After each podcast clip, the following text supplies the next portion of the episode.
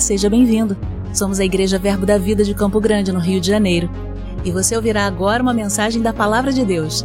Desde que ela transforme a sua vida.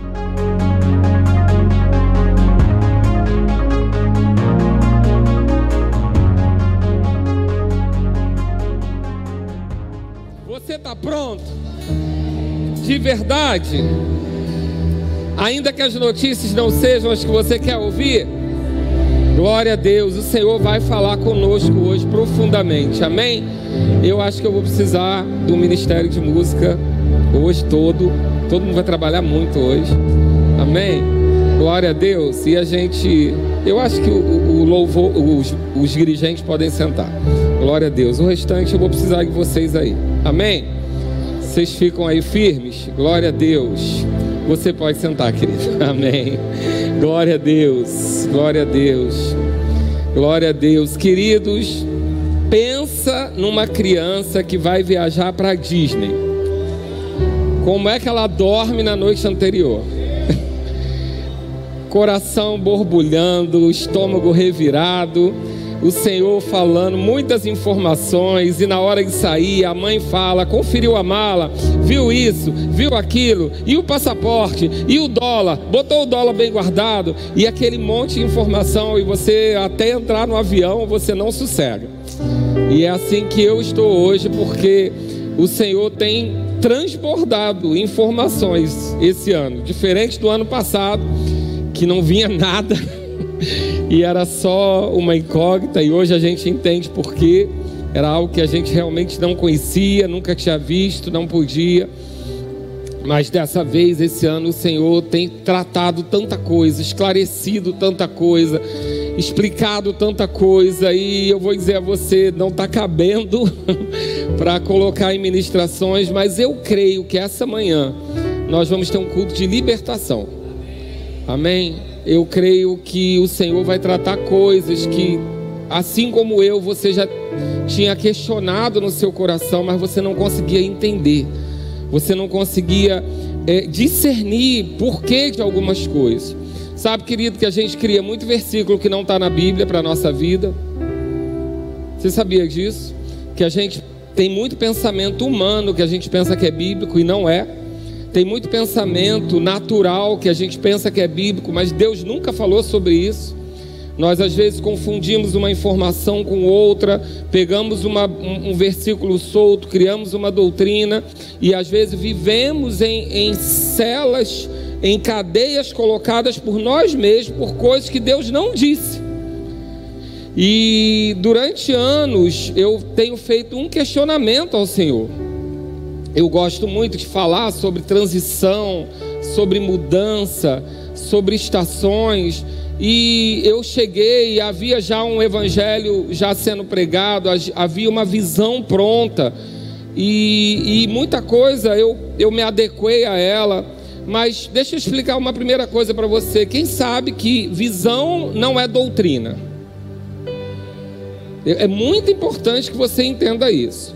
Doutrina é aquilo que está na Bíblia e é a doutrina de Deus para todo o seu povo. Aí existem doutrinas de Deus, existem doutrinas de homens e doutrinas de demônios. Nós precisamos nunca abrir mão da doutrina de Deus, da doutrina da palavra. Essa é a segurança acima de todas. Mas uma visão, ela pode ser dada por inspiração para um determinado povo somente. E agora no Ministério de Música que eu recebi uma ministração inteira, mas não cabe. Eu vou dar um dia sobre visão para você entender que visão é algo muito mais específico. Ele é uma inspiração. Ele não é necessariamente algo que é uma receita de bolo e que o que é bom para cá vai ser bom para outro lugar. Não funciona assim. A visão, ela é, ela é inspiracional para um povo, uma direção específica para aquele povo. Ela não pode suplantar a doutrina de Deus, a doutrina da palavra, mas ela não necessariamente vai ter todos os princípios estabelecidos da mesma forma. Ela não pode quebrar princípios, mas ela pode vir com algumas coisas que não estão ali ainda discernidas porque ela é específica. Então, como é que a gente considera se uma visão vem de Deus ou não? Como tudo que a gente recebe no nosso espírito, nós confrontamos com a palavra e confrontamos com a unção. Tudo, querido, que você receber nessa vida, e o pastor Josias ensina muito bem sobre isso. Nós temos a palavra que nos guarda daquele mover que possa não ser do espírito. E nós temos a unção que nos guarda do ensino que não possa ser da palavra. Amém? Esses são nossos dois, é, é, dois reguladores. Nós temos a palavra que avalia o mover, a unção, a profecia, e nós temos a unção que avalia o ensino, a pregação e o mestre.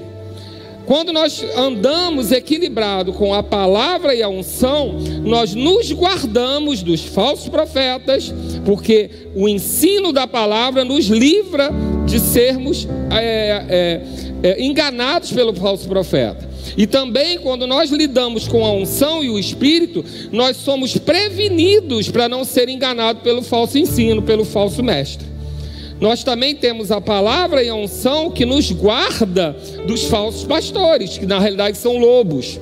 Nós temos a palavra e a unção que nos guarda do falso apóstolo que vem trazendo uma visão que possa ser danosa. Nós temos a palavra e a unção nos guardando até mesmo do, do, do, do, do suposto evangelista, aquele que não é, mas que prega algo que não é a doutrina de Cristo. Então, tudo que for falado hoje e sempre nesse lugar, você vai ser como o povo de Bereia que confere na palavra, porque, querido, se eu pregar hoje os três cultos e houver algum princípio quebrado, larga o que eu falei e fica com o princípio. Amém? Eu não sou Jesus, eu não sou Deus. Eu sou só um homem que recebo uma inspiração de Deus. E essa inspiração, ela chega no meu coração, mas quando eu transmito para você, ela passou pela minha alma.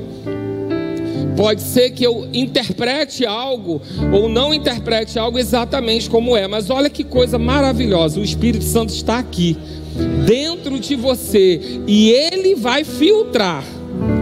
Além do Espírito Santo filtrar, a palavra vai filtrar também em você.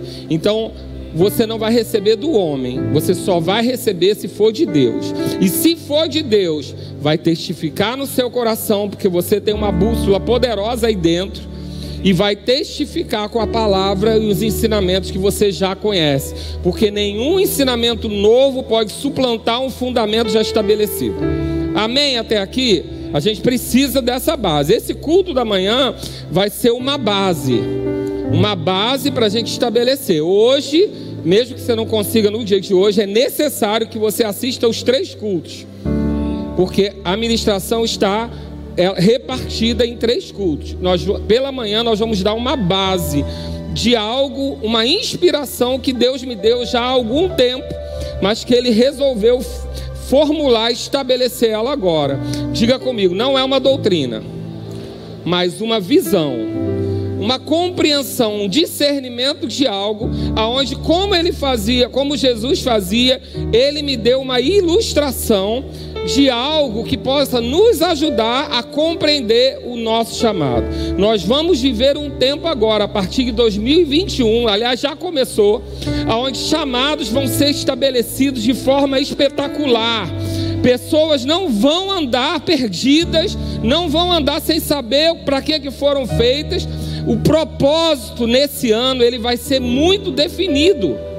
Você vai saber exatamente para que, que você nasceu. Por que, que você nasceu? Por que, que você funciona de tal maneira e não de outra? Por que, que as suas ferramentas são umas e não outras? Esse é um ano de estabelecimento, de chamados. Esse é um ano onde você vai entrar exatamente naquilo que Deus tem para você. Mas o primeiro lugar, você precisa entender quem você é. Se você não entender quem você é, você vai andar como um menino levado de um lado para o outro, ao vento de doutrina, ao, ao, vento de circunstâncias, ouvindo vozes que não são a do seu espírito, mas hoje, a partir de hoje, está inaugurada uma temporada de discernimento do seu propósito do seu chamado, você vai entender que existem coisas que não são para você. Existem coisas que só você pode fazer.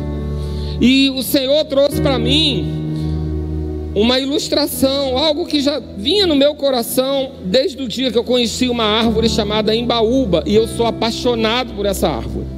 Apaixonado por ela, ela é fantástica. Eu tenho uma admiração por ela. Eu quero ela algum dia numa casa, em algum lugar eu vou ter uma embaúba. A embaúba, quem não conhece, ela parece um grande pé de mamão. Ela é grandona e lá em cima ela tem algumas folhas imensas que parecem uma, uma folha de mamão. Ela é uma árvore muito grande. Geralmente, quando você vai em lugares que tem descampados, alguma coisa assim, você vai ver essa árvore muito grande. No sul tem muito, mas em todo o Brasil você vai ver uma embaúba em algum lugar, você vai entender por quê.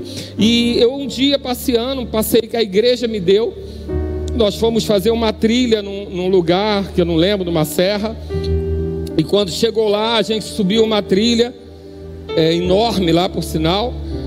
E aquela trilha, quando chegamos lá no meio do caminho, eu fui apresentado a Embaúba. E aquele homem me explicou qual era a função da Embaúba. E eu fiquei apaixonado por ela. E eu lembrei de tantos Embaúbas que eu conheci na minha vida, e você vai entender. E aí eu falei, cara, uma árvore. Quem aqui já comprou um móvel de Embaúba? Quem aqui tem em casa alguma coisa de Embaúba, uma madeira, algum móvel, uma cama, uma cadeira? Ninguém, porque é uma madeira sem valor. Ela é uma madeira oca, ela tem pouco valor. Então nós não valorizamos a embaúba, nós valorizamos a maçaranduba. Quem já ouviu falar da maçaranduba? Todo mundo. Quem gostaria de ter móveis de maçaranduba na sua casa? Levanta a mão. Todo mundo, porque a maçaranduba é nobre. A maçaranduba são árvores de 200 anos. A maçaranduba, ela é bem maciça, os insetos não penetram, nem o cupim. Então, nós amamos a maçaranduba, mas você nem conhece a embaúba. Quem conhece a embaúba, levanta a mão. Quatro pessoas. Mas deixa eu dizer uma coisa: a maçaranduba só existe porque a embaúba chegou primeiro. E isso faz parte hoje daquilo que entenderam porque que a gente tem que fazer o revestimento do forro urgente lá na frente. Não dá para esperar nada aqui nessa igreja. A gente fez o telhado, a gente não tinha mais esse barulho, agora o barulho voltou por causa do telhado lá da frente. Mas isso vai ser rápido, amém? Deus tem pressa e urgência em fazer as coisas aqui. Mas eu estou dando dois exemplos para você e agora eu vou começar a explicar eles para você entender. A embaúba que você não conhece, não dá valor, não compra, e a maçaranduba que você deseja ter, admira e pagaria o preço alto por ela. A maçaranduba é aquela árvore que quando você chega na floresta, ela é gigantesca, ela é grande, ela é muito grande. Elas, elas vivem cem, centenas de anos. E elas dão, você não tem nem coragem de derrubar, e até para derrubar é difícil, porque ela é muito forte. Mas hoje a gente vai falar um pouco sobre tempos e estações. E eu quero que você abra lá comigo em Eclesiastes capítulo 3. E eu não vou correr. Se der tempo de acabar, eu acabo. Se não der, você liga no segundo culto. Mas a gente vai falar tudo aqui bem tranquilo, porque esse é um culto que o Espírito Santo, ele não é um culto de ensino, ele não é um culto de pregação, ele é um culto que o Espírito Santo é que é dono, amém? E Ele que vai mostrar e dizer tudo aquilo que tem para a nossa vida. Eclesiastes 3, você abriu? Abriu? Você está vivo? Glória a Deus. Eu vou precisar que você dê o seu amém mais alto do que a chuva. Pode ser? Glória a Deus. Eclesiastes 3. Tudo tem seu tempo determinado. Diga comigo, tudo, tudo de verdade, tudo mesmo tem o seu tempo determinado. E há tempo para todo propósito debaixo do céu. Há tempo de nascer e tempo de morrer. Tempo de plantar e tempo de arrancar o que se plantou. Tempo de matar e tempo de curar. Tempo de derribar e tempo de edificar. Tempo de chorar e tempo de rir. Tempo de prantear e tempo de saltar de alegria. Tempo de espalhar pedra e tempo de ajuntar pedras. Tempo de abraçar e tempo que afastar-se que abraçar. Você conhece isso? Há tempo para tudo, querido. E nós não somos tolos. Nós sabemos discernir o tempo. Jeremias 8,7 diz que as cegonhas elas conseguem discernir as estações.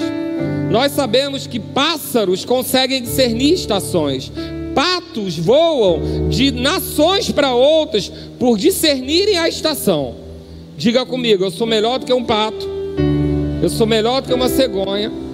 Eu consigo discernir estações. E aí ele diz aqui: tempo de buscar e tempo de perder. Existe tempo de perder. Existe tempo de abrir mão e tempo de conquista. Existe tempo de guardar e tempo de deitar fora. Tempo de rasgar, tempo de coser. Tempo de estar calado e tempo de falar. Tempo de amar e tempo de aborrecer. Tempo de guerra e tempo de paz. Lá no versículo 11: Tudo fez Deus formoso no seu devido tempo. Marca na sua Bíblia: devido tempo. Existe um tempo estabelecido para cada esfera de atuação na nossa vida. Existe um tempo estabelecido para cada estação da nossa vida. Também pôs a eternidade no coração do homem, sem que esse possa descobrir as obras que Deus fez desde o princípio até o fim. Atenta comigo. Por que que você é sempre tão insatisfeito com o que você tem? Por que, que nunca está bom? Por que, que você sempre acha que podia ser melhor? Por que, que você acha que ainda é pouco? Porque Deus colocou a eternidade dentro do seu coração. A eternidade é algo que a gente não sabe mensurar. A eternidade é algo que a gente não sabe entender, a gente não consegue, não cabe na nossa cabeça. Algo que não tem princípio nem fim, que nunca vai acabar, nunca é muito tempo. Na sua mente não cabe, mas está dentro do seu coração. Você é eterno e você não consegue discernir isso, por isso você se inquieta tanto com as mudanças de estações, porque você é eterno, mas as suas estações não. Você é eterno, mas os lugares onde você estão não são. Você é eterno, mas aquilo que você está fazendo não precisa ser. Você é eterno. A eternidade está no seu coração, mas as estações mudam. Existe tempo para tudo. Lá no 14 diz: Sei que tudo quanto Deus faz durará eternamente. Nada se lhe pode acrescentar e nada lhe tirar. E isso faz Deus para que os homens temam diante dele. O que é, já foi. O que há de ser, também já foi. Deus fará renovar-se o que se passou. Você pode ler isso de novo comigo? Oh Deus, eu quero que você leia isso com, com a unção profética. O que é, já foi. O que há de ser, também já foi. Deus fará renovar-se o que se passou. Qual ferida que você não é capaz de fechar? Qual plano e propósito é grande demais para você se Deus já esteve lá? O que é impossível para Deus se Ele já providenciou todas as coisas? E por que que você ainda está preso em algo que machucaram você lá atrás, se isso já foi? Querido, a gente não tem como medir a dor de ninguém, até porque dor é uma coisa muito relativa de quem sente. Amém? Dor, amargo, doce, azedo, isso é muito relativo. Eu não gosto de nada amargo. Eu não café sem açúcar para mim não é prazer. Eu tomo, mas não é prazer, porque eu não gosto de nada amargo. A minha filha gosta de house preto. Sabe qual é a house preto? Aquele que para mim é horrível de amar. Ela tem prazer naquilo, ela mastiga aquilo. Então é muito relativo dor. Você pode dizer, mas você não sabe o que eu passei. Querido, eu sou pastor e eu atendo muitos gabinetes. Eu já atendi pessoas que receberam insinuações e carregam um peso até hoje. E conheço pessoas que foram violentadas a via de fato estão livres. Como você vai lidar com a sua dor é muito relativo Porque alguém, talvez, porque recebeu um bullying quando era criança, nunca conseguiu se recuperar, porque encontrou uma fragilidade. E o outro pode ter apanhado, sido espancado, e vida que segue. Porque a nossa fragilidade é muito particular nossa. Então as nossas dores também são particulares. Mas seja qual for a sua dor, já passou. Já passou. Qual for a sua mágoa? Já passou. Qual foi o seu erro? Já passou. Aquilo que está para trás, deixa lá para trás e olha para o alvo e segue em frente, porque tem coisas para você. E para tudo, existe tempo e estações. Diga comigo: tempo e estações. Mas sabe que o ser humano, diferente dos animais, tem dificuldade de perceber isso? Eu uma vez falei aqui para os solteiros, gente, nós temos um grupo aqui de solteiros entre 35 e 60 anos, que a gente chama de fase madura. E eu expliquei para eles que essa é a fase do meio-dia. Porque o sol ele nasce com pouco brilho. Ele nasce meio avermelhado lá no canto, não a ponto de aquecer completamente. Isso é o nosso nascimento. Quando nós nascemos, nós somos um nascer do sol. Nós não conseguimos iluminar tudo, nós somos dependentes de pessoas, nós não conseguimos aquecer o lugar, porque na realidade nós somos dependentes. Conforme nós vamos crescendo, nós vamos assumindo lugares como o sol, aonde o nosso raio consegue atingir muitas pessoas. Quanto mais, por isso que na adolescência eles se deslumbram, porque parece que eles estão brilhando mais, né? E aí chega a juventude e parece que eles estão a pleno vapor. Mas é nessa fase adulta, de 30, 35 até os 60, que a gente está no chamado meio-dia, que é um lugar onde nós iluminamos todas as áreas. É aquela fase onde você vai ser pai e mãe, provavelmente, ou você vai estar num lugar, num ofício de responsabilidade. Nesse, nesse lugar, você toca a vida dos novos mas também toca a vida dos velhos. É aquela fase que você está cuidando do seu filho do seu pai e da sua mãe. Você está no meio-dia, no ápice da, da, da, sua maturidade, no lugar onde todos dependem de você. Seus filhos dependem de você, seus pais dependem de você, as pessoas que trabalham com você dependem de você. Essa faixa, mais ou menos em torno de 50 anos, é a área onde todo você está tocando todos os lugares, como o sol no meio-dia. Tudo é muito quente, muito, muito intenso, muito forte. Mas sabe, querido, que depois do meio-dia o sol começa a se pôr? E aí ele vai descendo, e conforme ele vai para a tarde, ele vai perdendo um pouco do seu calor, da sua área de extensão, já não fica tão claro, começa a escurecer aos poucos, até que o sol se põe, e todos nós vamos para esse lugar. Então nós temos ciclos na nossa vida. Somos crianças e dependemos. Somos adolescentes, achamos que não dependemos, mas ainda dependemos. Somos jovens, começamos a ter liberdade. Chega a liberdade, nós nos casamos ou, ou assumimos alguma coisa na profissão de muita responsabilidade. Aí nós conseguimos, começamos a ter toda a liberdade. Depois disso, nós começamos a declinar, porque uma, um novo sol estava surgindo e nós começamos a perder a nossa área de influência.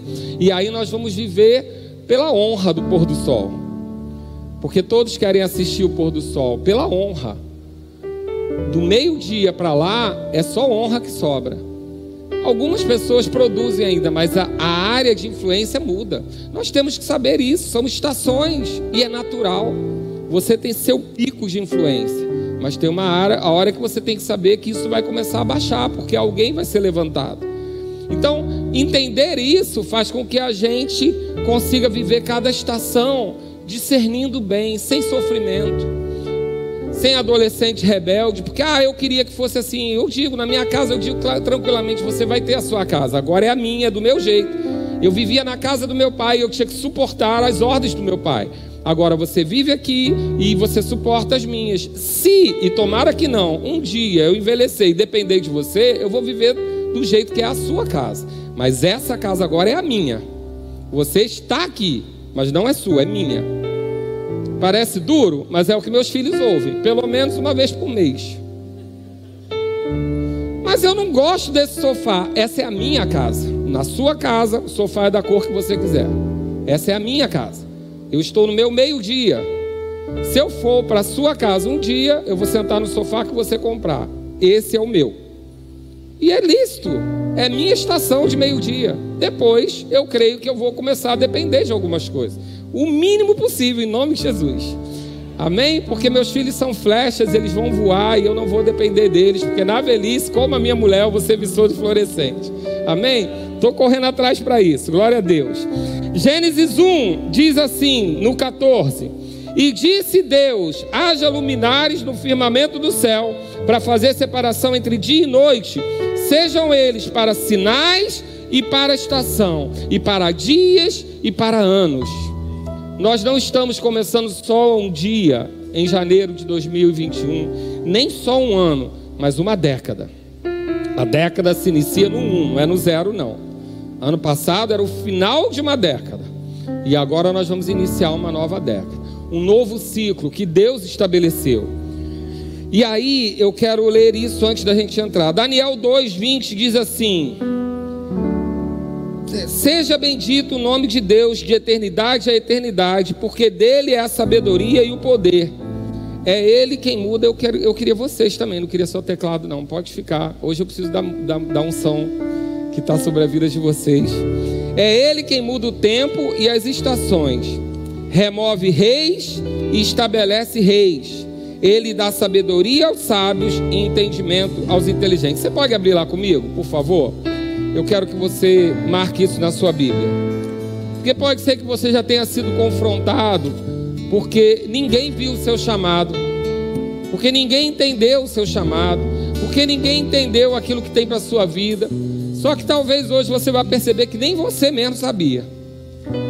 E aí a gente tem que entender o seguinte: quem define isso é Deus.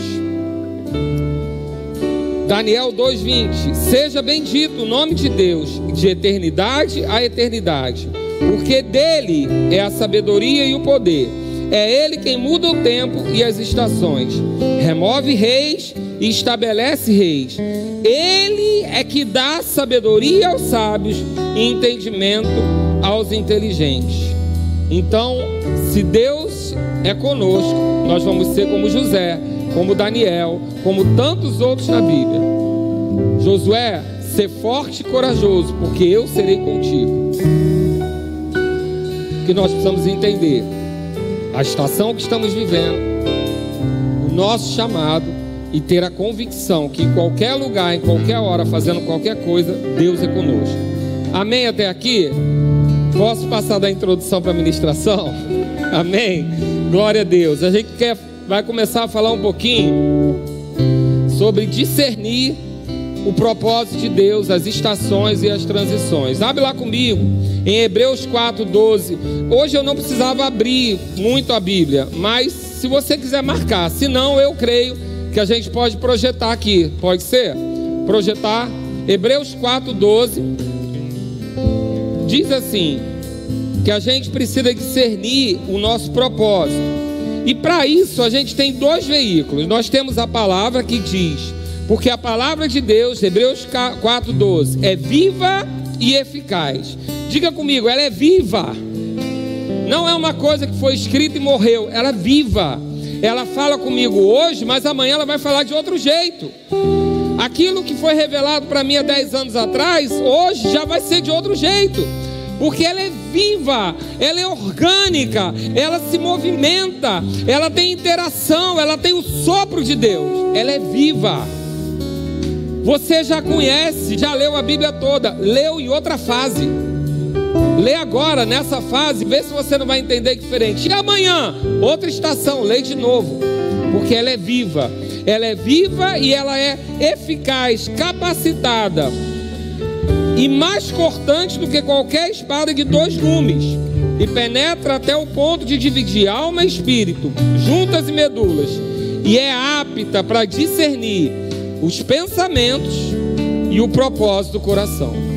Ela é apta a palavra para você discernir aquilo que você pensou, se é ou não de Deus, e aquilo que está no seu coração, se é ou não de Deus.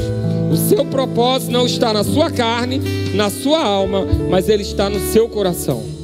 A palavra é apta para discernir aquilo que está no seu coração. O propósito, o motivo da sua existência. Por que você existe? Isso não está na sua alma, não está na sua mente, que a sua alma ela foi mexida pelos seus pais.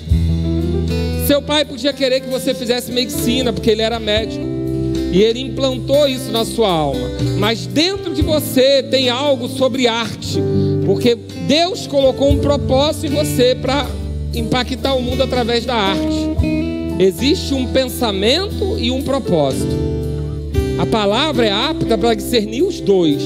Se o pensamento é de Deus e se o propósito é de Deus. Existem estações na sua vida que você vai ter que fazer como Abraão e deixar a sua parentela.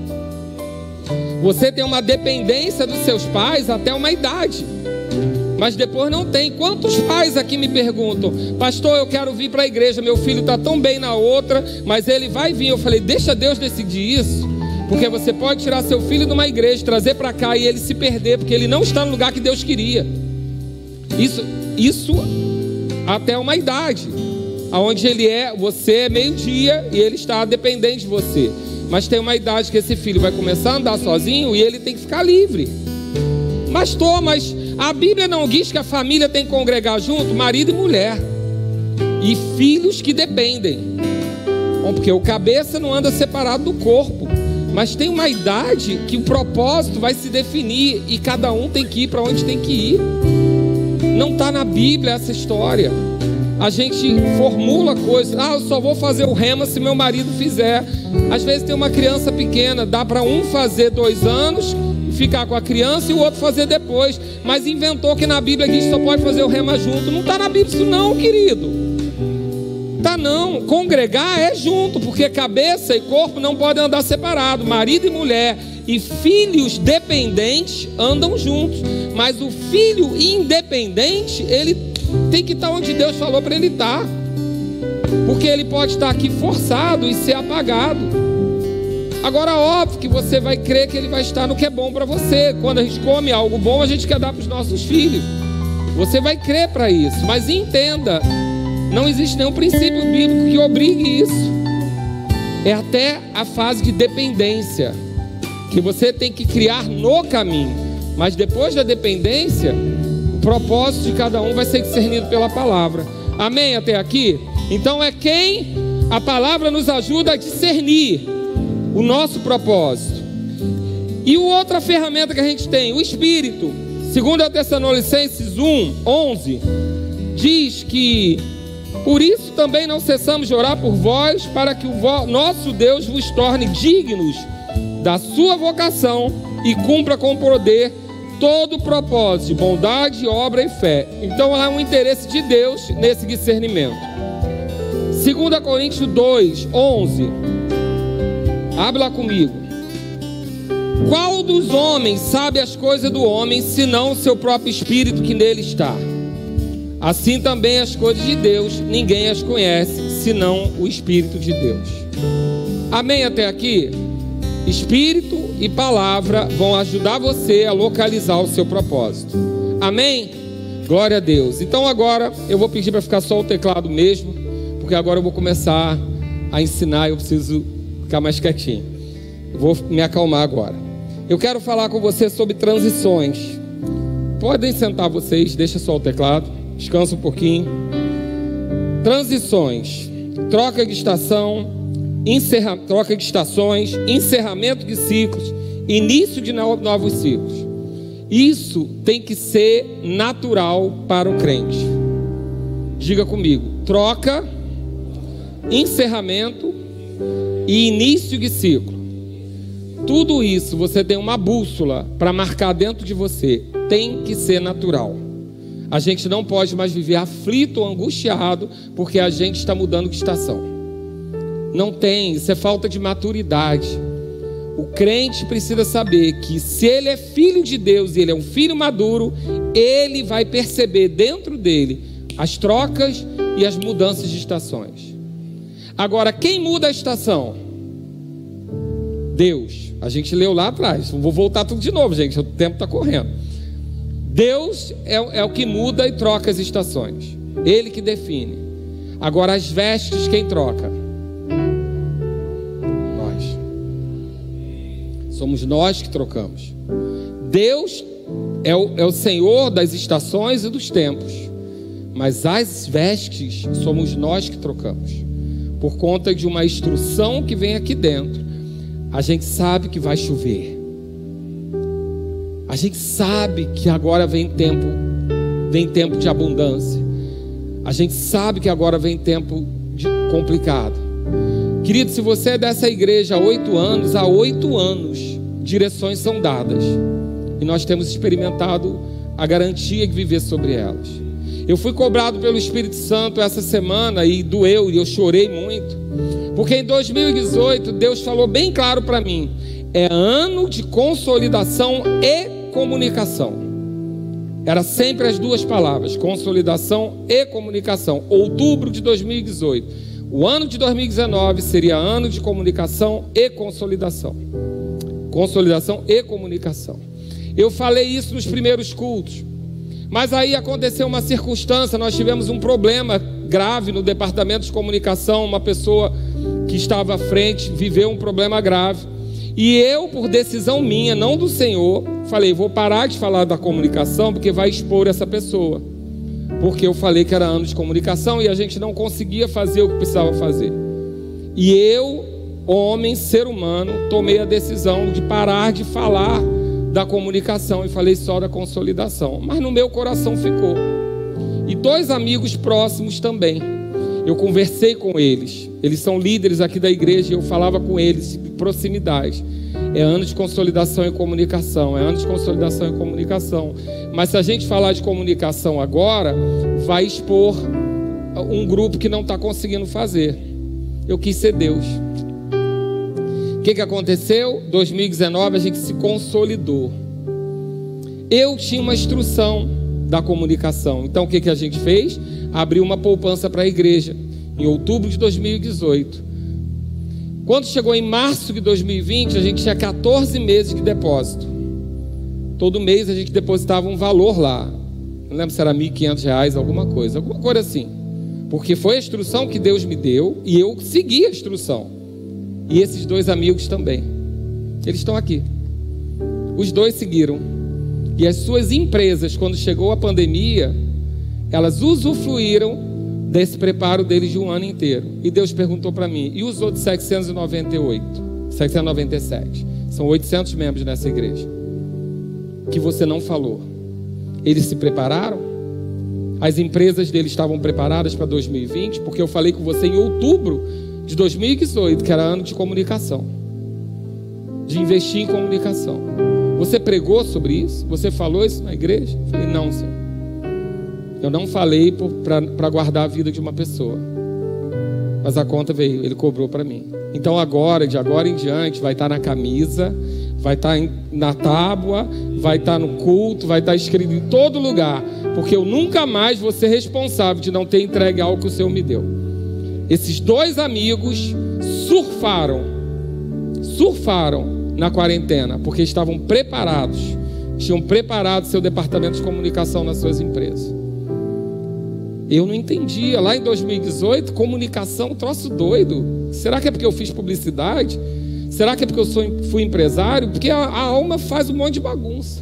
Não, Deus estava dizendo: consolida e organiza a sua comunicação, porque em um período futuro você vai precisar. A igreja foi salva. Quando chegou março de 2020, a gente tinha uma poupança de 14 meses. Compramos o equipamento todo de um dia para o outro. Mas se você não fez, eu tenho que te pedir perdão. Porque para guardar a vida de um, eu não entreguei para você o que você precisava fazer. Nunca mais isso vai acontecer, essa é a minha promessa. Nunca mais. Porque eu sei o preço que eu Estou pagando aqui que respondeu o Senhor, por que, que eu não fiz? Para guardar a vida de um. Mas ele me entregou 800. Então, a partir de agora, toda vez que ele me der uma palavra, eu vou entregar. Você faz com ela o que você quiser. Mas 2019 foi um ano de consolidar e de, e de comunicação. para a gente sobreviver a 2020, que era um ano de uma coisa grande e nova que Deus não dizia o que era. Só dizia que a gente nunca tinha visto, nunca tinha sido vivido, nunca tinha sido vencido. Quem estava aqui nos cultos de dezembro de 2019 sabe. E eu lembro que dezembro, 29 de dezembro eu falei, é grande e novo, e todo mundo vibrou. E eu falei, mas eu não sei se é bom. As, tem gigante. Aí eu só falei, tem gigante, mas as uvas são grandes. Quem passar pela, pelo gigante vai colher as uvas grandes. E é o que nós estamos vivendo. Depois, Alex, uma palavra profética, eu creio que foi em abril a gente começou a falar no, no, abrindo os olhos sobre chegar do outro lado, chegar do outro lado, sobreviver, chegar do outro lado, cumprir aquilo que tinha para fazer. Essa foi a inspiração que fez eu fazer aquele programa Abrindo os Olhos. Todo dia entrar na sua casa e dizer: fica firme, a gente vai chegar do outro lado. Fica firme, a gente vai chegar do outro lado. E eu tenho tanto testemunho de pessoas que sobreviveram por isso. Mas aí em abril, Alex traz uma palavra profética: a gente vai chegar do outro lado, mas vai chegar mais rico. Eu recebi na mesma hora aquela palavra. Comecei a falar, cara, eu não nasci para sobreviver, porque Jesus não veio para eu sobreviver, ele veio para eu ter vida e vida em abundância. E a gente está chegando do outro lado, queridos, deixa eu dizer, estamos enterrando hoje um membro importante dessa igreja. Ele não está entre nós há muito tempo. Desde que eu cheguei aqui já não estava. O irmão Correia foi um dos fundadores dessa igreja, junto com o pastor Marcos Honório. Ele é pai do Quinho, que também não está no nosso meio mais. A gente perdeu o contato, não tinha mais contato, mas ele faleceu ontem, está sendo enterrado sepultado hoje. Um homem fundamental para essa igreja, depois a gente vai entender por quê. Cumpriu a sua carreira aqui, estabeleceu com o pastor Marcos Honório. Mas por que eu estou dizendo isso? Não tenho a menor ideia. eu estava falando sobre transições, sobre palavra profética. Obrigado. Então o Alex deu essa palavra. Porque, lembrei, volta para cá. O irmão Correia faleceu hoje, ele já era idoso, já vinha, já estava com a idade bem avançada, vinha tratando de uma enfermidade há algum tempo e faleceu hoje. Mas, querido, deixa eu dizer, nós estamos fechando o ano e eu não enterrei nenhum membro por Covid. Nós temos 800 adultos, quase 100 adolescentes, 300 e poucas crianças. Nenhum membro eu fiz enterro de avô, de avó, de tio, vizinho, de parente, mas a gente não enterrou nenhum membro. Será que a gente não estava preparado para isso? Será que Deus não estava nos guardando com uma palavra profética? Porque a palavra diz que onde há profecia, o povo não perece. A gente não sabia o que era, mas era algo grande. E depois você ficou janeiro e fevereiro ouvindo falar sobre relacionamento com o Espírito, relacionamento com o Espírito, relacionamento com o Espírito, porque foi a única pessoa que sobrou. Era você e o Espírito, não era? Pelo menos março, abril, maio, junho. Se você não estava negligente, só sobrou ele. E, os, e, e as lives, né? Mas era isso.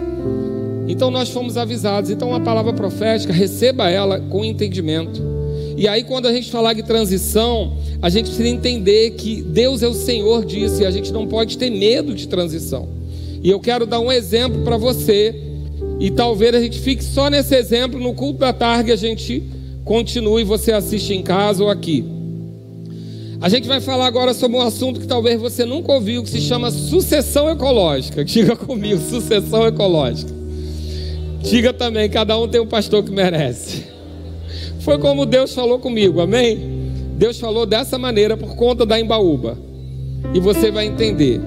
A sucessão ecológica é uma maneira, é um processo que Deus faz para restaurar uma floresta, um lugar que foi desolado. Então, por exemplo, se teve uma queimada no lugar e tudo se perdeu naquele lugar, aquele lugar tem que ser restabelecido, certo? Então, Deus vai providenciar o que ele chama de sucessão ecológica.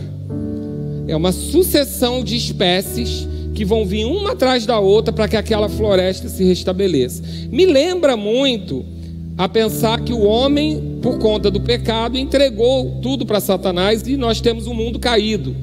Mas ele enviou Jesus para fazer essa sucessão ecológica do seu reino, restabelecer o seu reino. Deus criou o mundo, o homem, para viver num jardim, mas o homem perdeu tudo isso, foi expulso do jardim. Mas depois viria aquele que ia fazer essa renovação daquilo que Deus fez. E aí Deus me falou sobre essa sucessão ecológica. Eu vou explicar ela biologicamente para você. Débora pode me corrigir aqui, se precisar. Eu vou ler dois trechos, porque eu não vou conseguir reproduzir isso. Que é o processo de sucessão ecológica. Acontece quando um lugar perde, de forma natural ou por alguma ação humana, as espécies que existiam nele, como um incêndio, por exemplo. E aí, essas são as fases de desenvolvimento para esse lugar chegar ao seu nível máximo de desenvolvimento. Fica ligado que o seu chamado está aqui. Fica bem ligado. A primeira espécie que tem tudo do seu lado, pensa, pegou fogo, está tudo descampado. Aí vai ter uma primeira espécie, que ela se chama espécie primária ou pioneira. Esse tipo de planta, de árvore, ele só fica, só nasce num lugar que não tem sombra. Ele precisa de um lugar onde não tem sombra nenhuma. Ele gosta de sol, de lugar quente. Ele tem algumas características, eu vou tentar ler algumas para você. As espécies primárias são conhecidas como pioneira e podem colonizar lugares aparentemente inabitáveis. São espécies pouco exigentes. Guarda aí, pouco exigentes.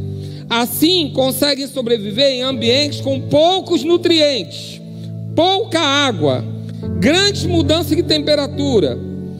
Com a presença dessas espécies pioneiras, o ambiente fica favorável para outras espécies, as secundárias. Vou explicar quem são as pioneiras. Tudo descampado, não tem sombra, não tem humus, a terra não está fértil, foi queimada.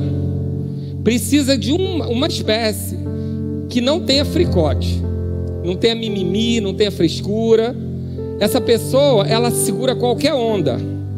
E aí, ela nasce nesse lugar porque ela não precisa de sombra. Ela nem gosta de sombra. Ela nasce nesse lugar e eu vou dar o exemplo da embaúba. A embaúba, ela nasce e ela, ela cresce muito rápido, ela dura pouco, uns 10 anos no máximo. Mas qual a função dela? Crescer. Quando chegar lá em cima, é igual um coqueiro, ela cresce, chega lá em cima, as folhas dela podem ser desse tamanho mais ou menos. São umas folhas lindas, assim, de cinco bicos mais ou menos. E elas são grandes, mas não são muitas, não. São algumas, igual um coqueiro. Só que essas folhas, elas fazem sombra. O objetivo da embaúba: crescer rápido, fazer sombra. Só que quando ela cresce, o que, que ela vira? Ela vira pit stop de passarinho. Passarinho vem voando, tempo de pousar, achou a embaúba. Epa, para na embaúba. Quando relaxa, o que, que ele faz? Cocô. O que, que ele comeu? Semente. O que, que ele fez cocô? Semente. Semente cai aonde? Na sombra. Na sombra, a semente consegue germinar. A embaúba chega primeira, não tinha nada naquele lugar, não tinha vida, não tinha expectativa, era um terreno, era um terreno ruim, não tinha nada. Deus precisa mandar para esse lugar um pioneiro.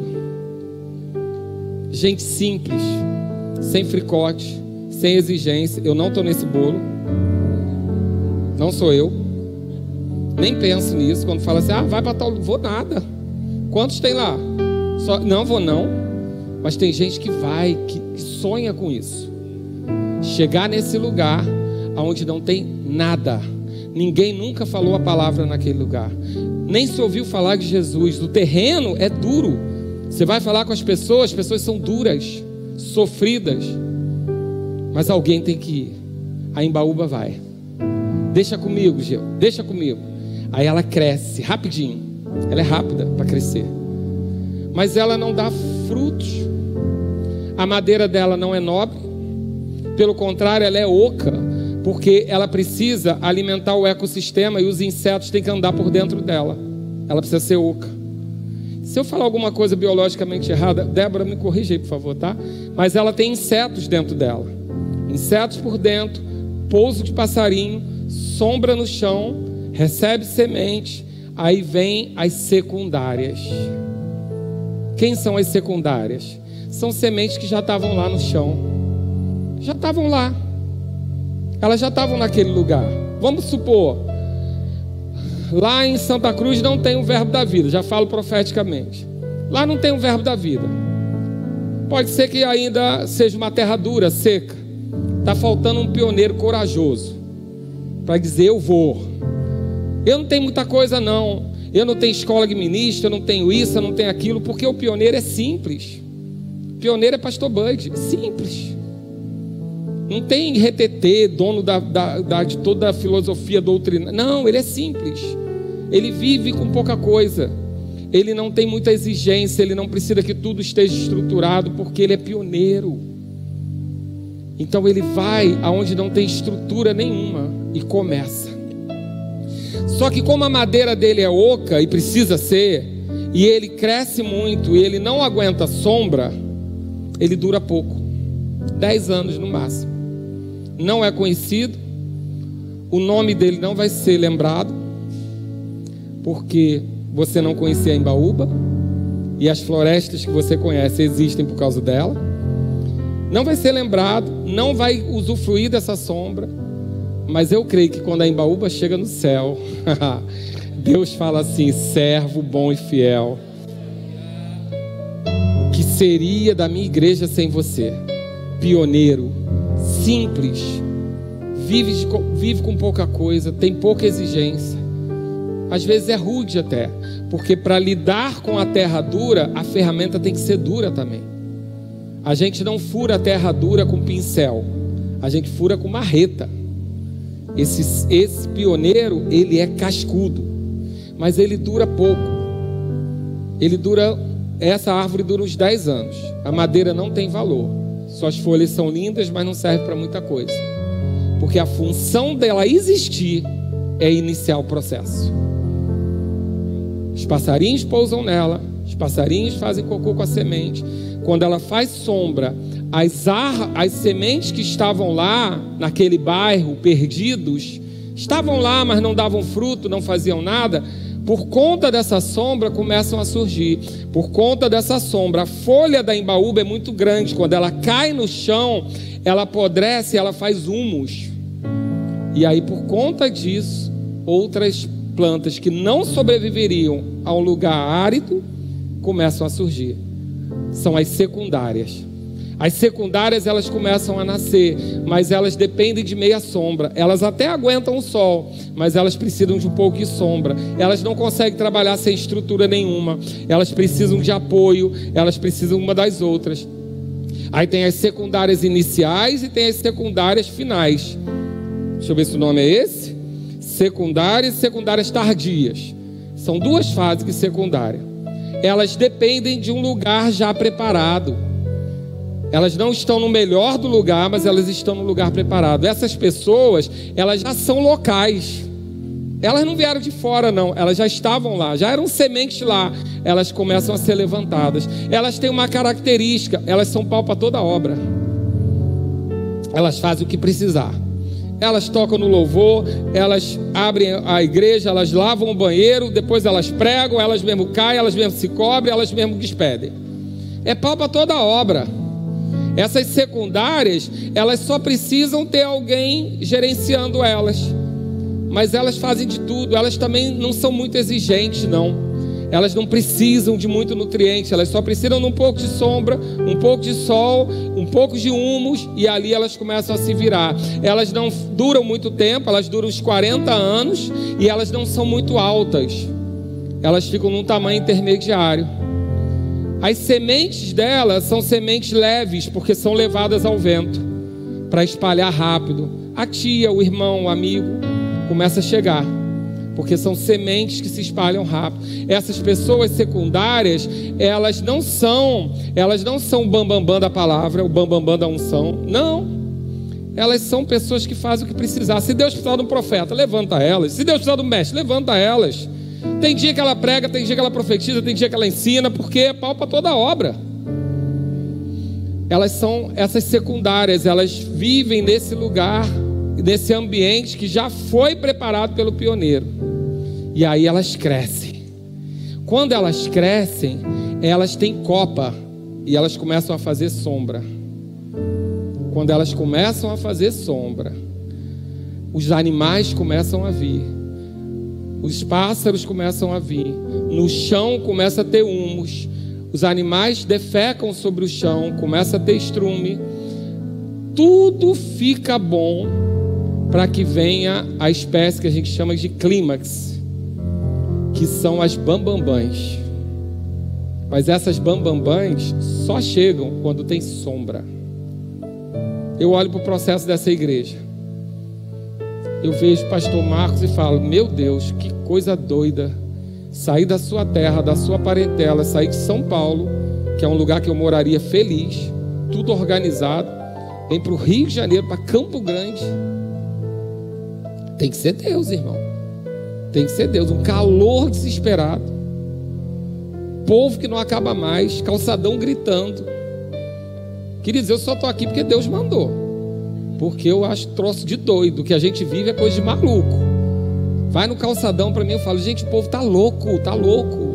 Gritando, se esbarrando, gente que não acaba mais, e desce Japeri, desce não sei o que, desce não sei o que lá. Que, por que a gente tem que viver nisso? Aí o cara sai do interior de São Paulo, vai para o interior de São Paulo, você vai entender o que eu estou falando.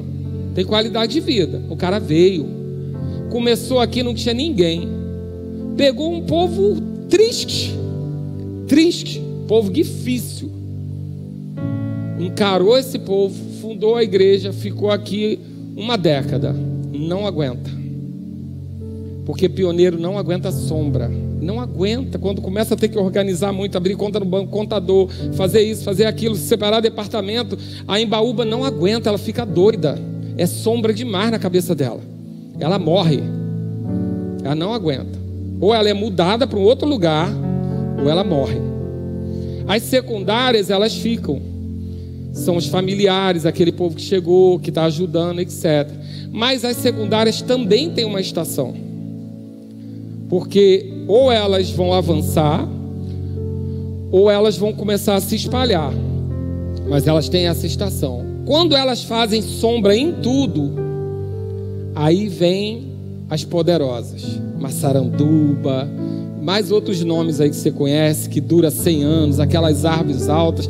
Aí essas que nascem por último são as mais altas, passa todo mundo. Vão lá para cima. Aí você olha para a floresta, só vê a copa delas. Aí você pensa, elas são as mães. Não, não. Estão só andando no que já foi preparado. Poderosas, famosas, conhecidas você olha para elas e fala assim: Meu Deus, que capacidade, gerencia tanta coisa, mas não era capaz de começar sozinho. Estou falando de mim um pouco. Eu estou na fase aqui que eu já peguei a coisa andando. Eu não cheguei aqui quando era árido, não. Eu cheguei aqui já tinha sombra. E eu olho e vejo. É pode ser que aí o chamado apostólico seja necessário porque já é uma hora que você precisa levantar outras árvores. E precisa conhecer que tem sementes do seu meio que não sobrevivem aqui. Querido, isso é tão importante, eu estou falando com tanto temor pelo Espírito. Você às vezes é daqui a 30 anos, mas você está infeliz. Porque você é um pioneiro e você não aguenta essa sombra toda, tanta organização, tanto papel, tanto formulário, tanta planilha, tanta inscrição. Você não aguenta porque você é simples. Você precisa falar comigo porque eu preciso dizer para você, cara, eu vou te enviar para algum lugar para você começar do seu jeito. Essa pessoa, ela não aguenta sombra. Aí ela é tratada como infiel.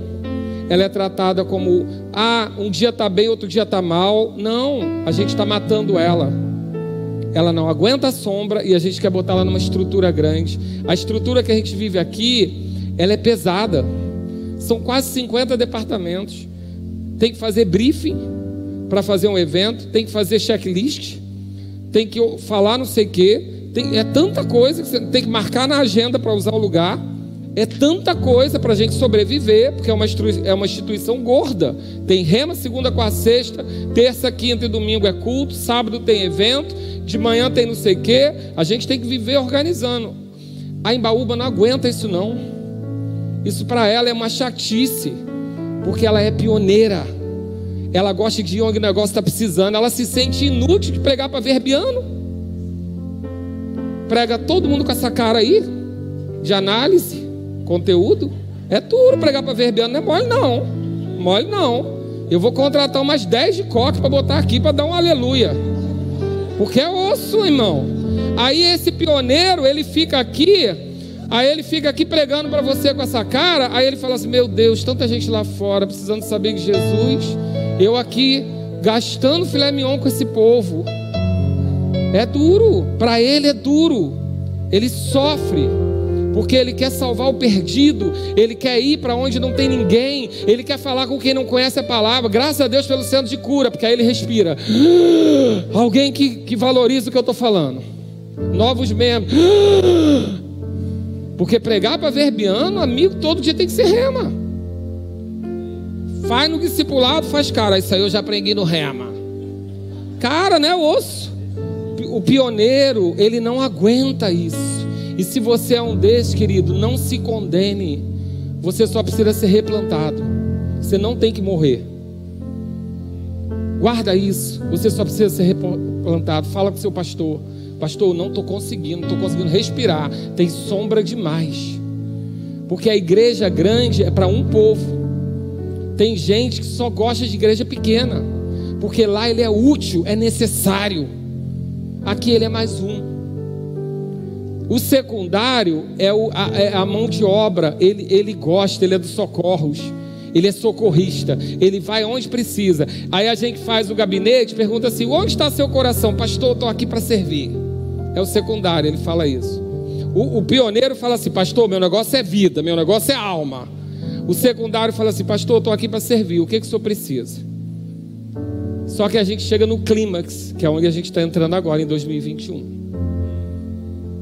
Esse é o lugar dos poderosos, trabalhosos, exigentes. Eles precisam de muito nutriente na terra. Tu tem que dar alimento o tempo todo. Responde 30 WhatsApp desse tamanho por dia. Deus sabe. Tem tudo, tem que saber como é. Não pode ser nada fora do combinado, do perfeito. Eu começo a falar muito do meu chamado, meu chamado, meu chamado, meu chamado. Não é mais o que a igreja precisa, não. É o meu chamado. Tem que ter estômago para lidar. Porque essas maçarandubas da vida, elas se acham. Elas crescem rápido, mas elas já pegam o solo pronto. Elas não ralaram. Então elas nem dão valor aos princípios. Aí a gente lida com ego. A gente lida com uma série de coisas. Mas é a nossa fase. A gente vai entrar nela agora. E para elas, você vai começar a ver gente nessa igreja crescendo além da altura da igreja. O pastor tem que ter estrutura, porque ele vai estar tá fazendo sombra para esse crescer, mas depois a, a sombra dele fica maior. Mas foi Deus que planejou isso tudo. Foi Deus. Essas árvores que crescem, elas são muito consistentes. Por quê? Porque elas são especialistas. Elas não fazem tudo. Mas naquilo que elas fazem, elas despontam. Elas são muito boas. Então, madeira de maçaranduba é madeira para toda a vida. É nobre, é cara. Ela fica lá na copa, de cima de todo mundo. Mas se a gente não cuidar das embaúbas, a gente não sai desse lugar aqui não além de ser ingrato e ter que prestar contas, porque a embaúba é simples e ela pode ser desvalorizada em nosso meio. Não vai ser em nome de Jesus, porque se Deus me deu essa, esse discernimento, é porque essa igreja vai ser capaz de replantar a embaúba. A gente em 2021 vai começar a pegar as embaúba e botar Santa Cruz, Itaguaí, aonde tiver, porque ele está morrendo aqui dentro. A embaúba está morrendo aqui dentro, ela não suporta ela não aguenta a sombra, ela não aguenta tanta exigência, tanta organização, tanto protocolo, tanta burocracia, ela, tá, ela vai morrer. A gente não vai deixar ela morrer. A gente vai pegar ela e vai replantar num lugar árido, onde o que ela foi chamado para fazer é essencial. Essencial. Aí a gente tem os secundários, o Ministério de Socorros, né? Os socorristas que é a segunda fase. Eles jogam nas 11. Só que quando a igreja começa a se especializar, ele começa a se constranger. Porque ele não é o eletricista bambambam, bam, bam, ele não é o hidráulico bambambam, bam, ele é o faz tudo. Aquele que você chama e paga diária. Né? Porque o eletricista faz projeto e dá o preço. O faz tudo, tu cobra diária. Não, passa um dia lá em casa, tem um monte de coisinha para resolver. Não é assim que tu faz? Marido de aluguel? Que ele resolve tudo, ele joga nas ondas, ele não é especialista, mas ele faz tudo. Esse é o secundário. Ele é necessário o tempo todo na igreja, porque ele é ministério de socorros, ele é socorrista, ele quer que a coisa funcione. Ele não está preocupado em ser o primeiro, nem está preocupado em ser o último, ele só quer que funcione. Você pode estar nesse lugar, você é socorrista. E aí, quando a igreja vai se especializando, você começa a pensar: eu não me encaixo mais aqui porque a igreja agora é especialista. Bobagem, isso é mentira do cão. Você é fundamental, porque especialista, maçaranduba, só cresce onde tem sombra. Se você sair, ela morre. Tem que ficar. Você é importante demais. Você só vai aprender a se relocar. Talvez você nunca seja destacado. Talvez você nunca esteja como Bruno, com não sei quantos seguidores, porque o chamado de mestre é muito evidente, um especialista em escatologia. Talvez você não seja o Kleber, um compositor que faz música que parece que está, parece pato tendo filho. Kleber, eu preciso de uma música para a trupe do Alê. Quantos dias, pai? Para ontem. Fez. Vai ouvir. Sim. Algo específico. Está sobre a vida dele, específico. Deus escolheu e fez assim: ó, tu, esse vai ser assim. Talvez você seja do louvor e não tenha uma voz tão é, é, é, é chamativa quanto da Juliane, ou talvez não tenha a, a, a empatia com a unção que, que Ludmilla tem. Que Ludmilla lida com a unção como se fosse da família dela. Se é para cima, ela vai. Se é para baixo, ela vai. Se é para adorar, ela vai. Ela lida a unção assim, ó, equilibrista, especialista. A gente vai ter especialistas, mas esses secundários, eles não podem se perder, porque sem socorro a igreja morre. Então, fica tranquilo se você começar a ver gente despontando, vai ter isso mesmo, vai despontar. Eles são chatos, são pensa numa criatura chata, é Bruno. Tu não tem noção do, do, tamanho dos WhatsApp que esse sujeito me manda, porque ele, é, ele quer saber com detalhe, ele quer saber se essa vírgula pode ser ali, é dele. Eu amo, tá? Amo. Mas ele dá muito trabalho. Muito. Já falei, quando tiver famoso e eu ligar e perguntar calchão de que eu, eu mando alguém dar uma surra. Porque dá muito trabalho, mas é um especialista. Tem muitos outros para a gente citar, muitos. Agora, queridos, no nosso meio tem pioneiros, tem secundários e tem especialistas. Se você é qualquer um desses, você não vai morrer nessa igreja, porque a gente vai ou replantar você, ou colocar você no lugar certo, ou deixar você fazer. Querido, especialista é outra história, tem que ficar, tem que estar em cima porque chega ego, vaidade, soberba, chega tudo junto. Porque ele se destaca muito. Para ele falar assim: cara, caramba, eu tô com mais gente lá no Instagram do que a igreja. É fácil, porque a copa dele vai crescer mais alta, ele vai atingir mais, gente, mais pessoas. Agora, isso é ruim? A gente vai deixar carne, ciúme, inveja entrar no nosso meio? Claro que não, de jeito nenhum. Esse é nosso propósito. Você que é pioneiro no seu lugar, você que é secundário no seu lugar, você que é especialista no seu lugar. Agora, quem precisa saber qual é o seu lugar? Você. Que se você é embaúba, querido, e quiser ser maçaranduba, tu vai sofrer. Mas tu vai sofrer muito, porque o teu tronco é oco. Teu tronco pega fogo assim, vai queimar maçaranduba. Mas você tem que entender que a maçaranduba só existe porque você existe. E você é importante demais. E essa igreja nunca vai deixar de reconhecer, nunca, em nome de Jesus, as embaúbas que estão no nosso meio. Eu sou apaixonado por elas. Sabe por que eu sou apaixonado? Porque elas têm tudo que eu não tenho. Elas são simples, eu não sou, eu sou complexo. Eu sou muito complexo. Se você não sabia ainda, é porque tu não convive comigo. Muito complexo. Pastor, tá bom? Cara, não sei. Quem ouviu aqui um tá bom de primeira? Levanta a mão. Ninguém, gente. Umzinho. Rapaz, pensa num bicho complexo. Sou eu. Mas e se? Não podia fazer isso? Não podia ser melhor assim? Por quê? Porque é uma fase de acabamento, de estabelecimento. Aí Deus pega um cara que é detalhista para fechar. Mas primeiro teve o pioneiro, o pastor Marcos Honório. Simples. Lida com o pastor Marcos Honório. Eu hospedei na minha casa. Pensa numa pessoa simples.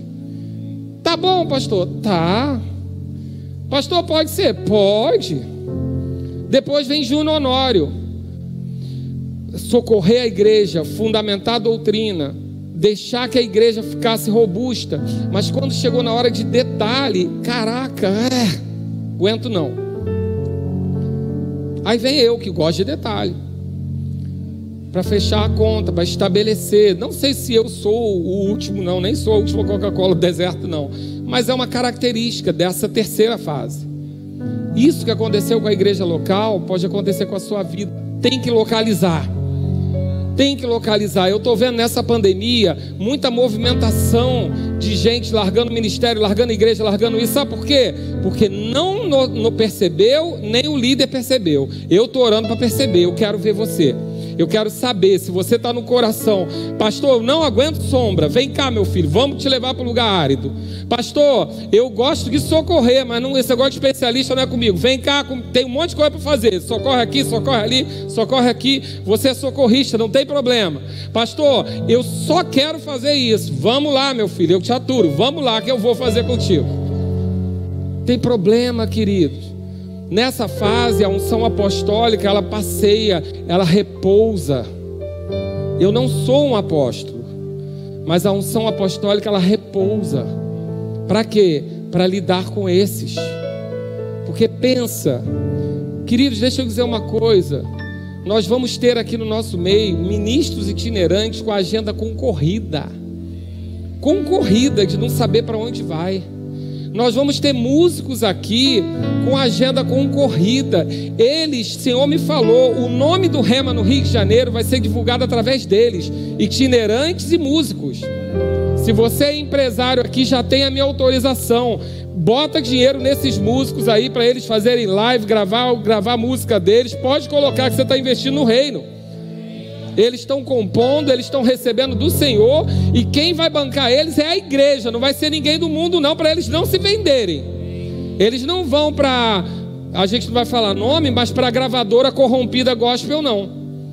Eles vão fazer produção independente bancado pela igreja. Você que é empresário, profissional liberal, o que for, procura esses músicos e fala: Eu quero investir em você. Você vai gravar uma música, vai gravar um clipe? É para investir, porque eles vão ser a nossa propaganda. O rema vai ser conhecido porque as pessoas vão querer saber como é que você fez essa música. Eles vão dizer, não, porque eu fiz uma aula do rema que me ensinou isso, isso. Os ministros itinerantes a mesma coisa, eles vão entrar em igreja, igrejinha, igrejona, vão fazer conferência e as pessoas vão querer saber da onde veio essa palavra, é lá do rema. Eles não vão falar da igreja, porque ninguém vai tirar a igreja da outra, amém? Mas eles vão falar do rema. Vai ser investido aqui, você vai estar nisso. Pastor, mas eu não sou nem pioneiro, nem sou especialista. Você é socorrista. Não tem uma quarta opção. Ah, mas eu não, não tenho habilidade na igreja, mas você dizima. Você faz oferta, você é liberal, você não está aqui, mas você banca alguém. Você investe no missionário, você investe no músico, você investe no ministro itinerante, você dá uma oferta para o ministro que está aqui sacrificando a sua própria vida. Você está nesse negócio, Deus precisa de você. Não se condena se você é empresário, trabalha de segunda a sábado, não mal tem tempo de assistir o culto domingo. Mas se você é liberal, você investe, você é socorrista. Então, queridos, esse culto é para dizer que existem três lugares na nossa vida. Em igrejas comuns, os pioneiros morrem. Aqui não vai acontecer isso.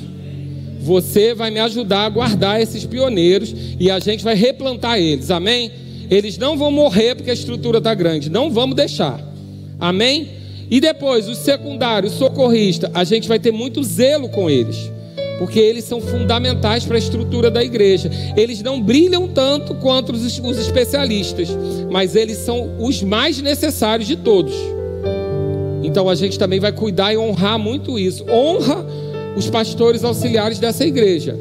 Não honra só a mim, não. Você quer me honrar? Honra eles. Porque eles estão pagando o preço comigo. Eles estão aqui fazendo. Hoje eu não teria como fazer um monte de coisa se, você, se eles não estivessem. Você já reparou que tem mais ou menos seis meses que eu estou dando uma de profeta? Que eu não estou pregando muita doutrina, essas coisas? Reparou? Estou livre para pregar? Não são proféticos? Porque Josias está pregando doutrina. Está corrigindo vocês mais do que eu. Está dando doutrina, base, chamando atenção quando ele assumiu esse lugar, eu fiquei livre para entrar na unção que Deus tem para mim. Mas enquanto ele não fazia, eu tinha que fazer o que ele está fazendo. Eu tinha que corrigir, doutrinar. Agora ele está fazendo. Aí Felipe fala de casais. Felipe fala base, aquela coisa bem básica, simples, de fundamento. Precisa falar todo, todo dia tem gente chegando na igreja.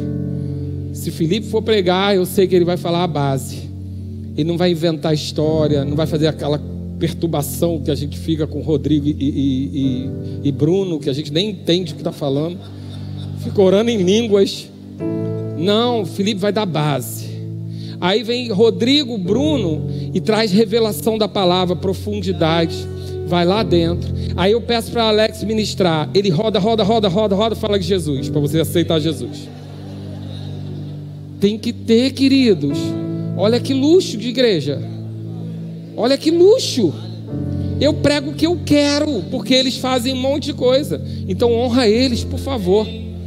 Eles são os secundários mais do que necessários para mim. Para mim, não, para a igreja. Então, se a gente não tiver esse discernimento, a gente perde os valores, perde o povo. Queridos, deixa eu dizer para você: eu tenho tido notícia que pessoas que são pioneiras, que estão passando necessidade financeira, isso não vai ser permitido aqui. Pessoas que passaram por essa igreja, e essa igreja está de pé por conta deles. Profetas que passaram aqui e foram tão importantes para eu e você que você nem tem noção, mesmo que ele nunca tenha falado com você, estão passando necessidade financeira, porque as, as igrejas cresceram e não souberam replantar. A gente vai replantar. Isso faz parte da visão dessa igreja. Se você está aqui, você tem que saber. Se você vê um pioneiro morrendo, me avisa, a gente tem que replantar ele. Ele é útil em algum outro lugar e ele não aguenta sombra. Você conseguiu entender essas três coisas? Essa é a nossa base para a gente ir para o culto da tarde e da noite. Essa, isso não é doutrina. A gente não tem doutrina de sucessão ecológica na Bíblia. Amém? Embora eu já achei um monte de exemplo né? Porque pensa em João Batista, pioneiro, tinha nada, nada, nada, nada, tudo com o coração duro. Aí o bicho vem come gafanhoto, se veste com qualquer roupa, porque pioneiro é simples, pioneiro não quer frescura.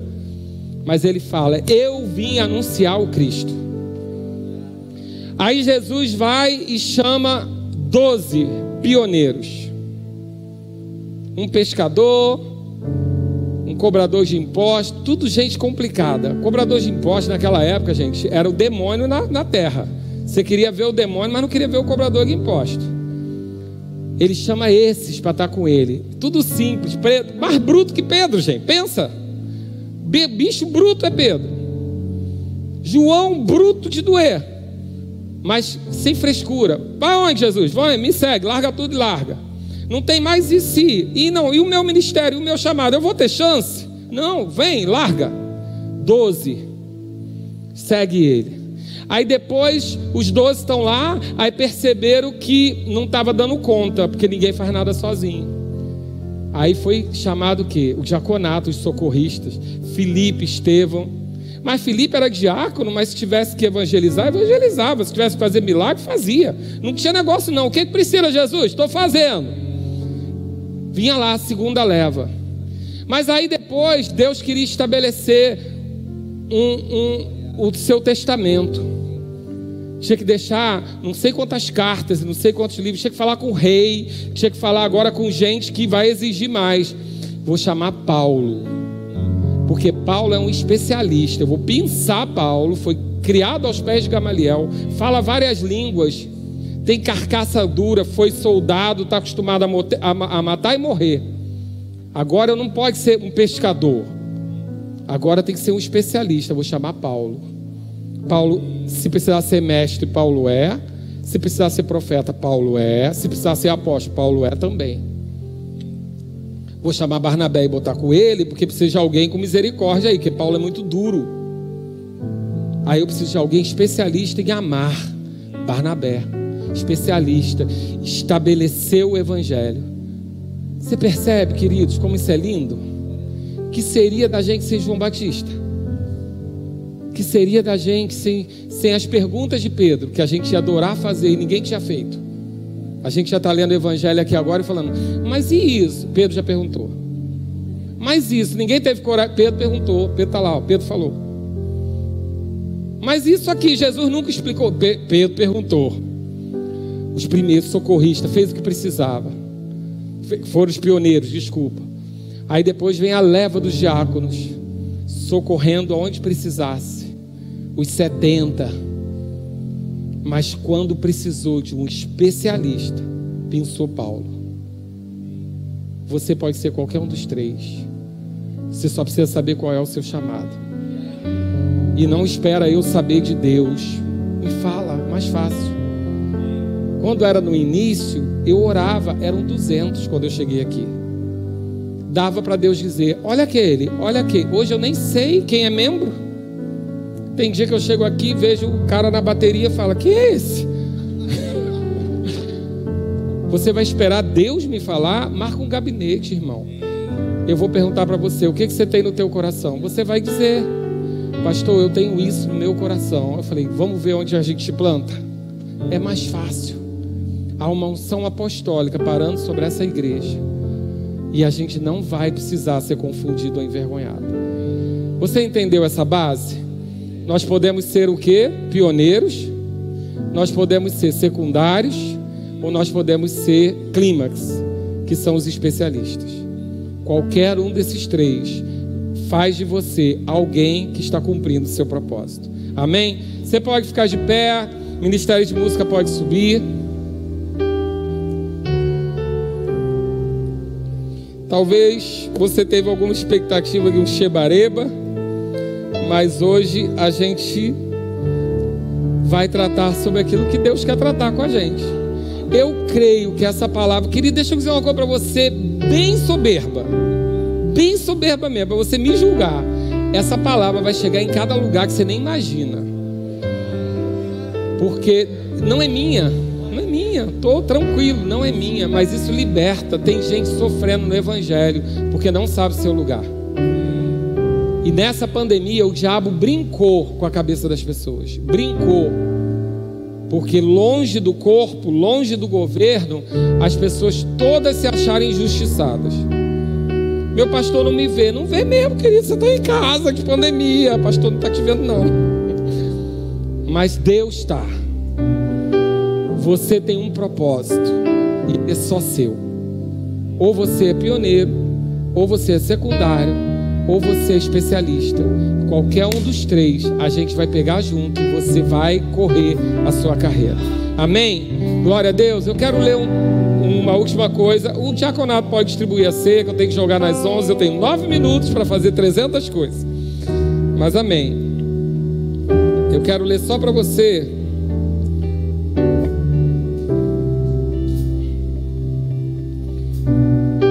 Depois talvez eu bote em algum lugar escrito todos os textos que eu separei aqui. Mas eu quero falar para você sobre um, um lugar rapidinho, rapidinho, chamado limbo. Limbo é um lugar onde parece que você está perdido. E ele é um lugar muito perigoso. Ele é um lugar onde você não está na mudança de estação e não sabe. Deixa eu dizer para você, isso está na Bíblia o tempo todo. Deus não falou, Abraão, saia da tua terra, da tua parentela, vá até a cidade tal, lá faça um curso, vá até a outra. Não, não, Sai, depois eu te mostro. Ninguém gosta de viver isso. Eu quase tive depressão com 43 anos por causa desse lugar. É ruim de doer. Você olha para trás e aquilo não te pertence mais. Mas você olha para frente e não vê nada. Que lugar ruim. Eu já vivi esse lugar. Deixa eu te dizer, o Senhor é contigo. O Senhor é contigo. Você não precisa ser igual ao seu pai, porque Isaac não era igual a Abraão. Você não precisa fazer as coisas que o mundo está dizendo para fazer por causa das circunstâncias. Isaac e Abraão cavavam um poço na seca. Noé fez uma arca quando não tinha água. Só segue aquilo que está no seu coração. Seja livre. Esse lugar do limbo, ele é um lugar muito desconfortável, mas ele precisa ter mudança de roupa. Só que antes de você botar uma roupa nova, o que, você precisa fazer? Fala, gente, pelo amor de Deus. Tem que tirar a velha. E talvez você não queira ficar pelado. É muito ruim ficar pelado. Mas tem dia, querido, que você vai precisar primeiro ficar nu, para depois receber a roupa nova. Fica atento, porque a gente vai viver esse momento aqui com muitas pessoas. Fica atento, eu estou falando por espírito de profecia. Não cabe mais a roupa que eu usava, mas eu não sei que roupa eu vou vestir ainda. Fica nu, deixa Deus escolher. Fica nu. É um lugar tão ruim, exposto. As pessoas vão olhar para você e vão dizer assim: ele fazia tanta coisa, agora parece que está inútil. Ele fazia Cara, eu lembro de um tempo que era ele e o pastor, era ele. Agora parece que. Não, você está nu. Eu vivi isso duas vezes. Mas em Pedra de Guaratiba eu vivi intenso. Minha mulher era diretora do Rema, eu era líder de conselheiros, líder de, disso, líder daquilo, e Deus falou: larga tudo, fica nu. Que coisa horrível, meus filhos choravam em casa porque era uma época que outras pessoas estavam sendo levantadas, que era depois de mim. E, e, meus filhos falavam assim: pai, você não é mais nada? A igreja? Eu não, filho. Deus mandou largar tudo. Você está com essa coragem de ficar pelado? Palavra boa, né? Fica pelado, irmão. Para na frente do armário e fala: Deus, o que, que é para eu vestir? Deixa ele botar sua roupa. Não inventa não de botar uma roupa que não é tua. Lembra de Davi? Aquela armadura a ele não servia. Fica pelado. A gente vai viver essa virada de transição. Ela é dolorosa, mas você resiste. 40 dias no deserto Jesus passou. 40 dias prova, prova, prova, prova, prova.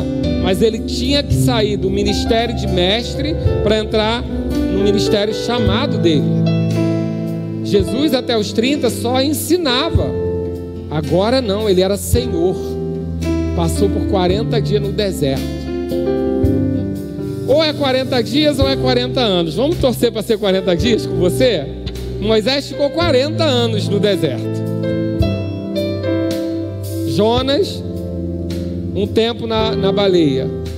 Algum, mas todo mundo passou pelo limbo, faz parte. Agora deixa eu dizer, se você é como Jesus e a palavra que estiver na sua boca, quando você sair, tu vai sair bombando. Bombando. Essa palavra é inspirada pelo Senhor. Tem muitos no nosso meio que estão no limbo. Tira a roupa, querido. Fica pelado se livra da sua reputação, dos seus títulos, daquilo que você já conquistou até aqui, porque se não cabe mais, não é para usar. Para de usar. A mulher já casou, já teve filho, já pariu, já estava tendo neto e quer guardar aquela calça 38 que solteira. Joga, dá para outro, irmão. Não é mais tua, não, não te pertence. Por quê? Porque o que Deus tem para você do outro lado é muito melhor. Amém? Você ceia comigo sobre essa palavra, sobre essa aliança? A gente hoje vai precisar passar 15 minutinhos e eu creio que você entende isso. Mas nós vamos, eu quero que você assista o culto da tarde da noite, por favor, na sua casa, no que for, a gente vai continuar isso. Mas o que você vai entender agora, e nós vamos cear como igreja, não como indivíduo, como igreja instituição, amém? Não estou falando igreja de Cristo, não, instituição, Verbo Campo Grande. A gente vai confirmar a aliança que a gente tem com Deus. E aí, para te fazer pensar mais, eu quero que cante baixinho Jesus, lembrou onde eu estava. Porque é bom lembrar de onde a gente saiu, numa hora que a gente está muito preocupado para onde a gente vai. A gente precisa saber de onde a gente saiu, até onde Deus já nos trouxe. Porque quando você lembrar disso, você vai saber que não é difícil Ele te levar no lugar que Ele já colocou no seu coração. Queridos, deixa eu dizer, é um tempo, é um tempo tão extraordinário que a gente vai ter que saber lidar. A gente passou um ano no deserto e não acabou ainda não. Você sabe que não acabou. Ainda não acabou. Os hospitais estão cheios. Ontem nós tivemos uma perda lamentável para o reino de Deus. Pastor Daniel Malafaia, não conheci, mas é um homem que deixou frutos e a gente conhece as árvores pelos frutos. A nossa briga não acabou, os gigantes ainda estão aí. Mas agora nós vamos ter um outro tipo de luta, porque nós vamos saber quem nós somos. Os pioneiros vão na frente, os secundários fazem a retaguarda, os especialistas vão direto naquele ponto que tem que acertar. Nós vamos passar e vamos vencer como um exército fabuloso.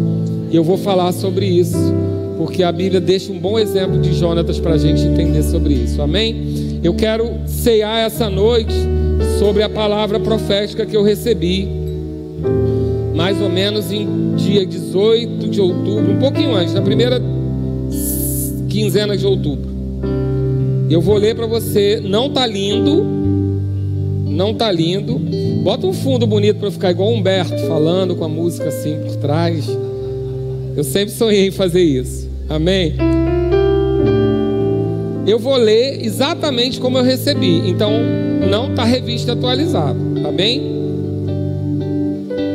O Senhor tem me falado sobre uma nova fase da igreja local, onde iremos viver dois momentos ao mesmo tempo: estabelecimento, uma conclusão de ciclo, onde a igreja de Campo Grande estará se estabelecendo como uma grande obra a formação da primeira turma do novo Rema, a definição dos grupos familiares, especialmente dos adolescentes, o estabelecimento de ministérios itinerantes, ministros locais, pastores e os outros quatro dons ministeriais fechará o ciclo de uma igreja apostólica e missionária. Especialização. Já iniciamos um movimento de localização de propósito e chamado. Nunca antes isso ficou tão evidente. O tempo de treinamento e aperfeiçoamento irá se intensificar.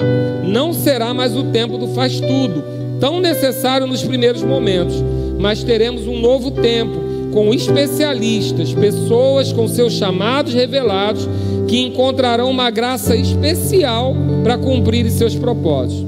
Mais do que nunca, fidelidade será necessária.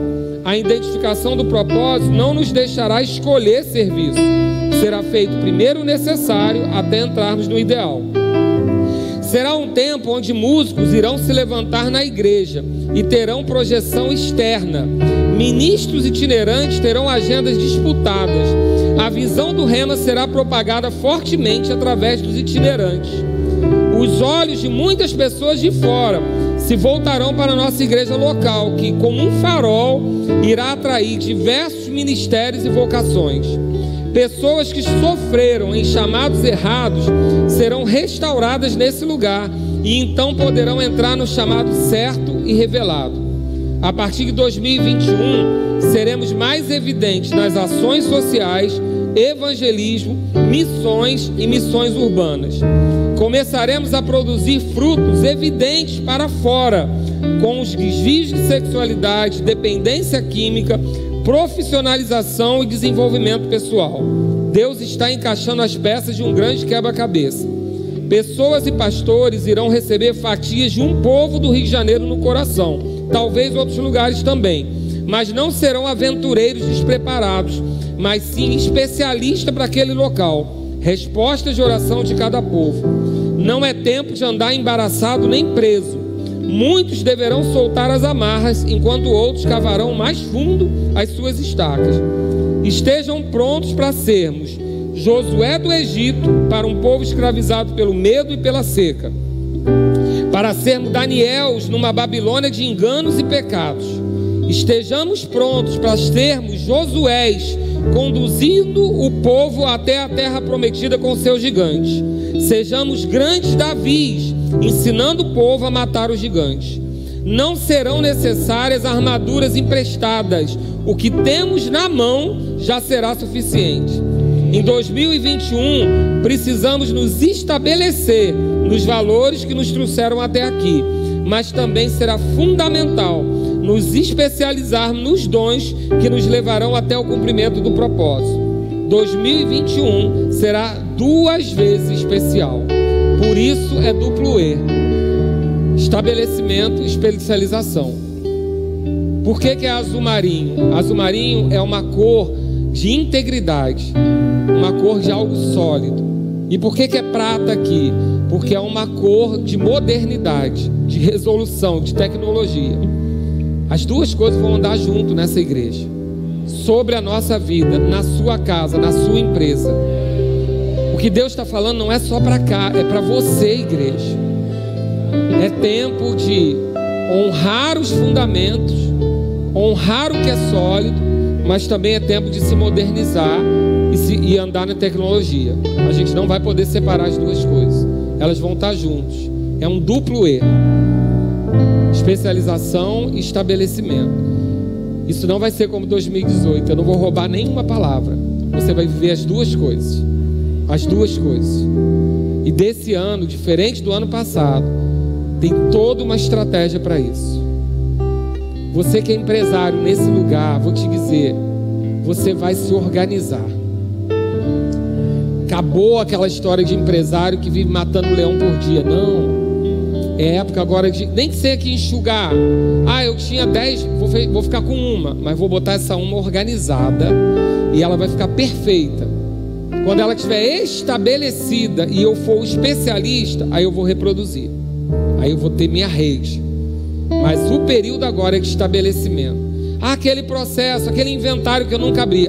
Agora, 2021. Ah, minha casa não está ainda. Legaliza agora, 2021. Mas eu ia viajar. Não viaja, não viaja, não gaste dinheiro, outra guarda para fazer aquilo que você está adiando há muito tempo, porque 2021 é dia de botar a casa em ordem. Estabeleça, estabeleça, deixa tudo resolvido. Se tiver que deixar inventário, testamento, deixa. Seguro para sua esposa, deixa. É, é o ano de botar tudo em ordem, estabelecido. Porque quando Deus chamar, vai ser assim: ó, não vai ter aviso prévio. Vai ser como o José. O faraó quer te ver hoje. Faz a barba e vai. Porque já estava preparado. Faz a barba e vai. Então estabeleça. Deus vai começar a fazer assim, ó. Sabe aquela maquininha de, de brinquedo? Aquela garra que faz assim, ó. Você nem sabe quem vai. Aí daqui a pouco vai assim, bluf, você vai para lá, faz isso. Vai ser assim. Imagina se você é pinçado, você é ursinho e pelúcia lá e tem um, um, um elefantezinho preso no teu pé e Deus quer te puxar e o elefante está lá te prender. Não, tu vai estar tá soltinho. Aí, a, aí a, vai fazer assim, ó, Vlupt, vai para o lugar que eu te mandei, vai para o lugar que eu te mostrei, vai fazer o que você foi chamado para fazer. Estabelece, porque Deus vai se movimentar no nosso meio. Amém? E a esse Deus que dá uma palavra profética para essa igreja, é que eu quero que a gente celebre a nossa aliança hoje. Porque Jesus entregou o corpo dele para que a gente tivesse saúde divina. Por isso que você passou por essa pandemia. Você pode até ter tido Covid, como eu, mas ele não te derrubou, porque pelas pisaduras de Jesus nós fomos sarados. E você tem aliança com esse Deus que entregou o sangue dele para te marcar. A gente fala do sangue que justifica, a gente fala do sangue que limpa, a gente fala do sangue que pagou os nossos pecados, mas hoje eu quero falar do sangue que te marca. Porque tem um sangue marcando a tua testa, e por isso que o diabo não te levou esse ano. Porque ele pulou a sua casa. Páscoa significa pular. Ele viu a sua casa marcada e ele teve que pular a sua casa. A gente vai celebrar a aliança com esse Deus que nos sarou e que nos marcou com o sangue do seu filho. E eu vou dizer para você: você não chegou do outro lado da margem à toa. Agora é que o negócio vai começar. Amém? Pai, obrigado, Senhor. Nós te damos graça, nós te louvamos, Senhor, porque o Senhor é quem nos deu a tua palavra e o teu espírito. Nós podemos andar em segurança, Pai. Obrigado por Jesus Cristo que entregou o seu corpo e o seu sangue para que nós estivéssemos nesse tempo agora, Pai, vivendo essa estação, vivendo essa dispensação. Senhor, nós somos gratos porque o Senhor confiou a nós esse tempo. E em nome de Jesus, Pai, nós vamos cumprir o propósito que o Senhor tem para as nossas vidas na autoridade do nome de Jesus. Coma do pão, beba do cálice.